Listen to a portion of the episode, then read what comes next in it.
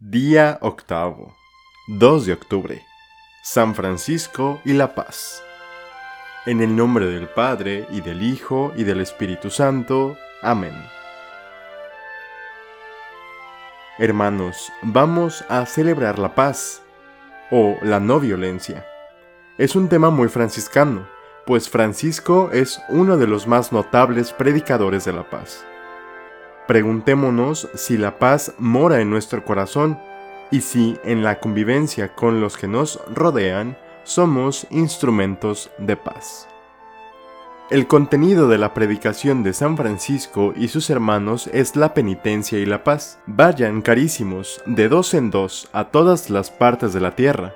Anuncien a los hombres la paz y la penitencia para el perdón de los pecados. Sean pacientes en la tribulación y confíen que el Señor cumplirá su promesa y su palabra. Preguntados, respondan con humildad. Perseguidos, bendigan. Injuriados y calumniados, den gracias, pues por estos medios se obtiene gran recompensa.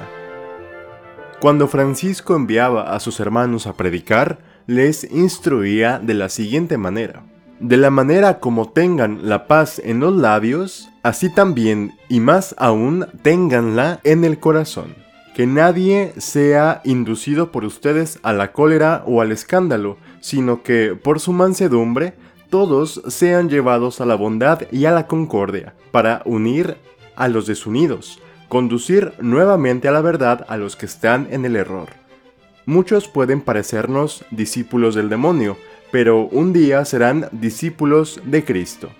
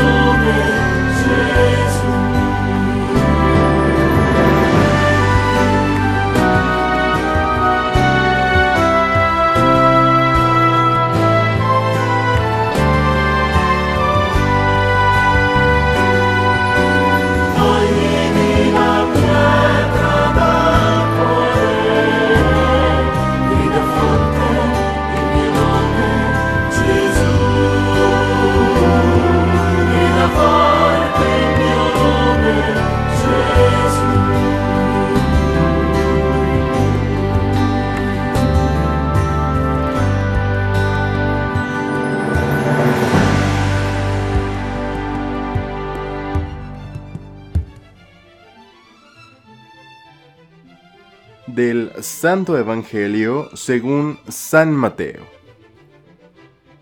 A estos doce los envió Jesús después de darles estas instrucciones. En cualquier ciudad o aldea que entréis, informaos sobre quién hay en ella que sea digno, y quedaos allí hasta que os vayáis. Al entrar en una casa, dadle vuestro saludo. Si la casa fuera digna, venga vuestra paz sobre ella, pero si no fuera digna, que vuestra paz vuelva a vosotros. Si alguien no os acoge ni escucha vuestras palabras, al salir de aquella casa o ciudad, sacudíos el polvo de los pies. En verdad os digo, que en el día del juicio la tierra de Sodoma y Gomorra será tratada con menos rigor que esa ciudad. Palabra del Señor. Los apóstoles son enviados primero a las ovejas perdidas de la casa de Israel.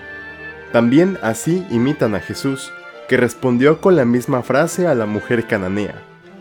De esa manera se cumple el designio divino de salvación, según el cual al pueblo hebreo fueron hechas las promesas, conferida la alianza, dada la ley y enviados los profetas. De este pueblo, según la carne, nacería el Mesías. Se comprende que el Mesías y el reino de Dios debían ser anunciados en primer lugar a la casa de Israel y solo después a los no judíos, ya que el pueblo de Israel era el medio por el que todas las demás naciones pudieran encontrarse de nuevo con Dios. El Israel renovado es el germen del nuevo pueblo de Dios. Eligió como pueblo suyo el pueblo de Israel, con quien estableció una alianza y a quien instruyó gradualmente, manifestándole a sí mismo sus divinos designios a través de su historia y santificándolo para sí. Por todo esto lo realizó como preparación y figura de la nueva alianza, perfecta, que había de efectuarse en Cristo y de la plena revelación que había de hacer por él mismo, Verbo de Dios hecho carne. Nueva alianza que estableció Cristo, es decir, el Nuevo Testamento, en su sangre, convocando un pueblo de entre los judíos y los gentiles que se condensará en unidad no según la carne, sino en el Espíritu, y constituyera un nuevo pueblo de Dios. También los apóstoles imitan a Jesús en el desprendimiento de los bienes. Aunque en el contexto del mensaje central de la misión, el reino de los cielos está cerca, parece que con esas indicaciones el Señor quiere transmitirles la urgencia de la misión. No deben preocuparse de nada porque el Padre les proveerá. Ellos tienen el tesoro de la paz que, como enviados de Jesús, derraman sobre quienes les acogen.